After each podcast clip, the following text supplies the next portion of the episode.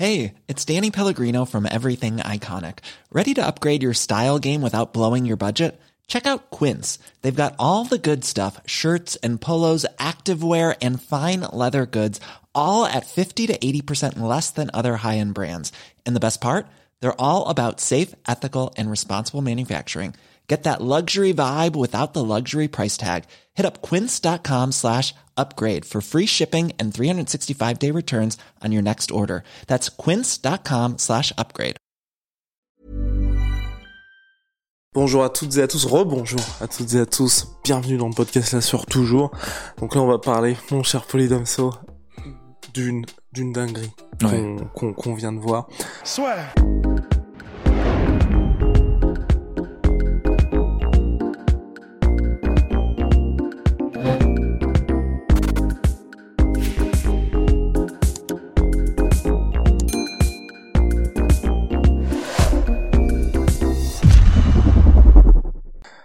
Justin Gagey, Michael Chandler, le combat était attendu, le combat n'a pas fait plouf comme Francis contre Derek Lewis. Non, là on venait pour la violence et on a eu cette violence, tout simplement l'un des plus beaux combats lightweight de tous les temps. Et on se posait la question juste avant le podcast, et si c'était le plus gros combat lightweight? Peut-être pas. Bah, Mais en tout cas, ce qui est dingue, c'est qu'il y avait l'attente, de dire c'est que qu'il y avait une plus beau attente et tout, une mais c'est vrai folle. que le, le combat était dingue, quoi. Le rythme de combat, le, les deux premières minutes, elles étaient mais haletantes, haletantes. J'ai fait une j'ai fait une sudation juste en regardant le les deux premières minutes parce qu'ils sont arrivés, ils avaient une intensité tous les deux, une vitesse d'exécution euh, de dingue. Bon après ça ça a un peu ralenti, mais après c'était tout le temps du à toi à moi où euh, chacun euh, bah, chacun reprenait l'avantage euh, et faisait reculer l'autre. Enfin, c'était dingue, quoi. C'est euh, avec une euh, un gros quand même knockdown euh, de la part de Justin Gagey, un, Au deuxième round, sur un uppercut. euh, qui cherchait à, à placer Ouais. à un moment parce que c'est vrai que euh, Chandler, il a ce style, tu vois, où il il change beaucoup de niveau, il feinte les amener en takedown pour pour faire pour tu sais pour c'est un peu sur comme s'il était sur ressort quoi. Il fait sa son changement de niveau. Puis ensuite, il se propulse en fait sur ses jambes pour se s'envoyer comme une boule de feu, tu vois, euh, sur l'adversaire en crochet. Enfin, c'est assez déroutant comme style de, combat. Et, euh, le, justement le lui placer le coup au moment où il fait son mouvement un peu d'amorce, c'est comme ça qu'il l'a qu'il l'a fait tomber, tu vois. Et euh, il n'a pas pu le terminer. Et après, Chandler était possédé, quoi. C'est-à-dire, il ne, enfin, je pense qu'il aurait pas pu le terminer parce qu'il a, il y a plusieurs moments où il lui a mis des coups mais énormes. Zéro garde, rien du tout, il Et avançait juste Chandler sur lui. avançait sur lui et je pense que si t'arrivais pas à le mettre KO avant, euh, c'était pas à ce moment-là que t'allais le mettre KO. Euh, que dire d'autre? Gros travail. Chandler a utilisé sa lutte. C'est vrai, c'est vrai, mais peut-être à mon sens un peu trop tard. Mhm. Euh, euh, Il, a fait attendu un- d'être fatigué. Ouais, il a fait un gros takedown, une, un takedown à la Daniel Cormier. Malheureusement, il a pas pu capitaliser dessus parce que forcément troisième round, euh, la transpiration, euh, la Le fatigue. rebond. Il y a eu un rebond parce qu'il a, il l'a envoyé avec des mauvaises intentions takedown. hein. Vraiment, il l'a soulevé, il l'a éclaté au sol et il y a eu un rebond. C'était la première fois que je voyais ça où ils ont rebondi tous les deux et du coup il est passé au-dessus de, de Chandler. Il a pas pu, tu vois, le, le contrôler. Enfin, c'est, enfin de Chandler est passé au-dessus de Gagey, il a pas pu le, le maintenir au sol, c'était assez dingue. Et euh, non, c'était fou. Euh, J'ai beaucoup aimé en fait ce que Chandler a fait parce que Chandler au début, il a une vitesse de dingue en fait. Mais très rapidement, en fait, c'est pour chaque round, il a un moment comme ça qui est de plus en plus resserré. Sur le premier round, ça a duré deux minutes. Sur le deuxième round, ça a duré une minute. Et sur le troisième round, c'était 30 secondes au début du, euh, euh, du troisième round.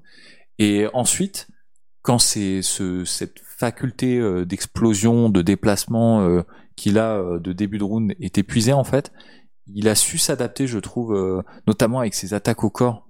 Il nous a fait, je pense, qu'il a vraiment, il s'est inspiré un peu de ce qu'avait fait Alvarez.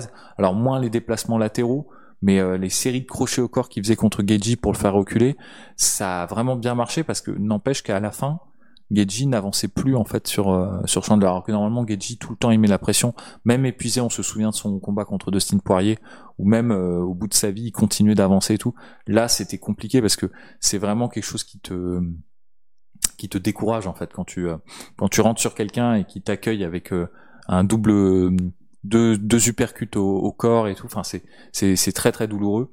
Et, donc non, c'était plutôt une bonne bonne stratégie de la part de Chandler qui est arrivé trop tard. Je pense. Euh, de son côté, euh, Geji avait euh, Fidèle à lui-même.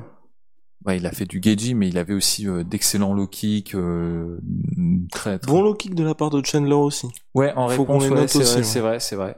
Et euh, be- belle anglaise depuis de toute façon depuis qu'il est avec Whitman, il a il a vraiment euh, affiné et sophistiqué son jeu. Il est moins bourrin qu'avant en fait, moins moins rentre dedans.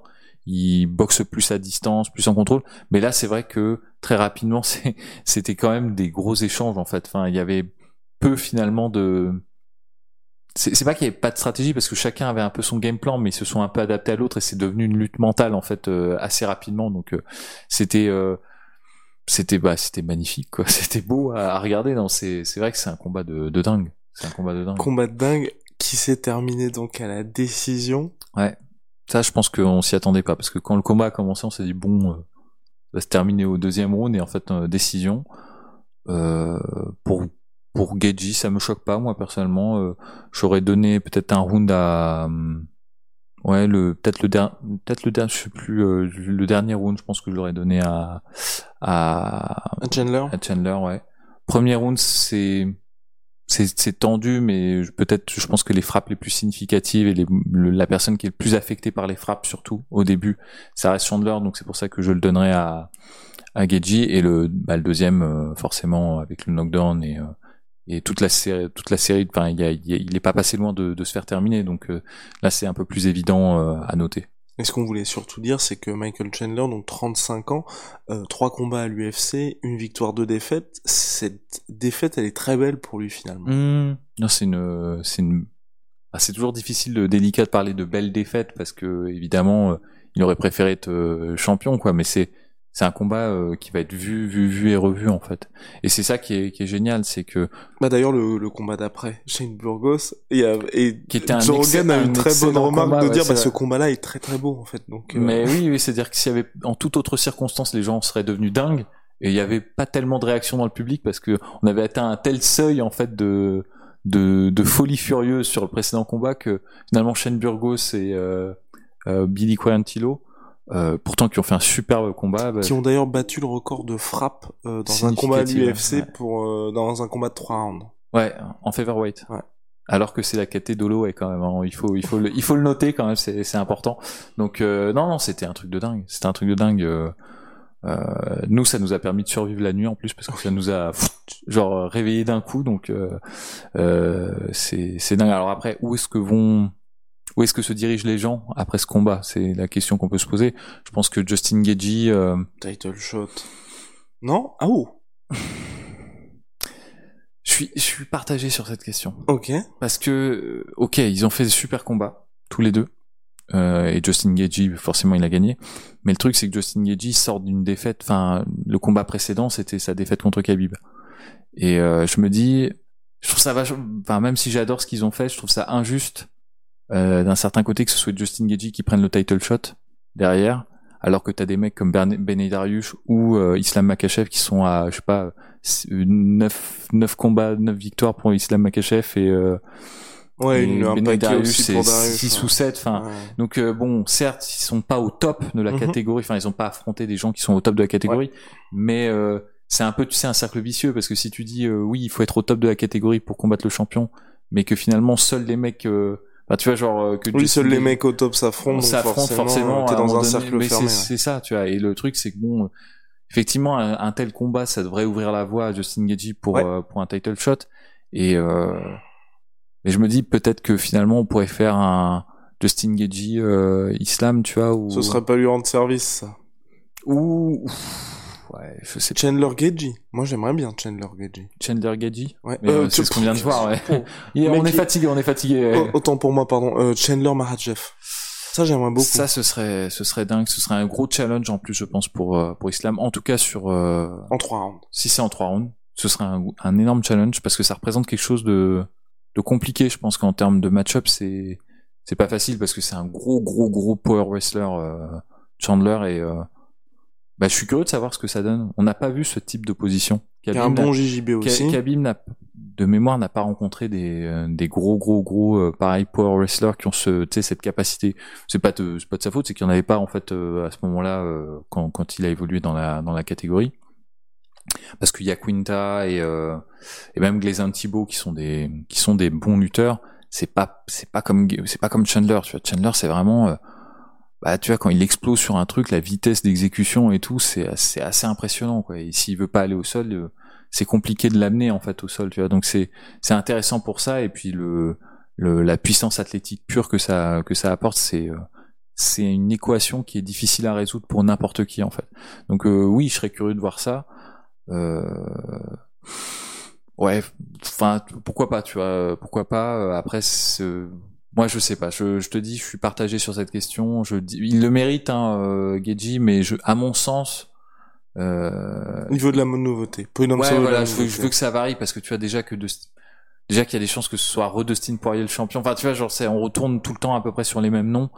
Euh, un peu de sang frais, tu vois. Un peu de sang frais, c'est cool, tu vois. Et moi, ça me choque pas que Geji reste dans les Enfin, tu vois, si Geji reste euh, encore un combat, de toute façon, il fait des combats à chaque fois qui sont magnifiques.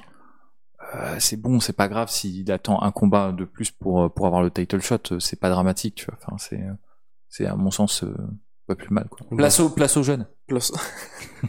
Allez, place aux jeunes. Bien, vous le savez. Big shout out à My Sweet Pea. My Sweet Protein. Entendu pour cent sur tous mes protéines avec le code la sueur. Venom, sponsor de l'UFC, sponsor de la sueur. Et Pitsume qui s'occupe de notre magnifique déco. À très très vite, mon cher Poïdom À très vite.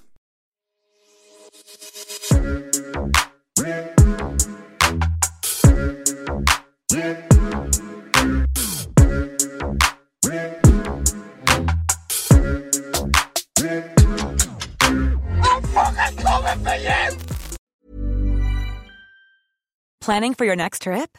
Elevate your travel style with Quince. Quince has all the jet setting essentials you'll want for your next getaway, like European linen, premium luggage options, buttery soft Italian leather bags, and so much more. And is all priced at 50 to 80% less than similar brands.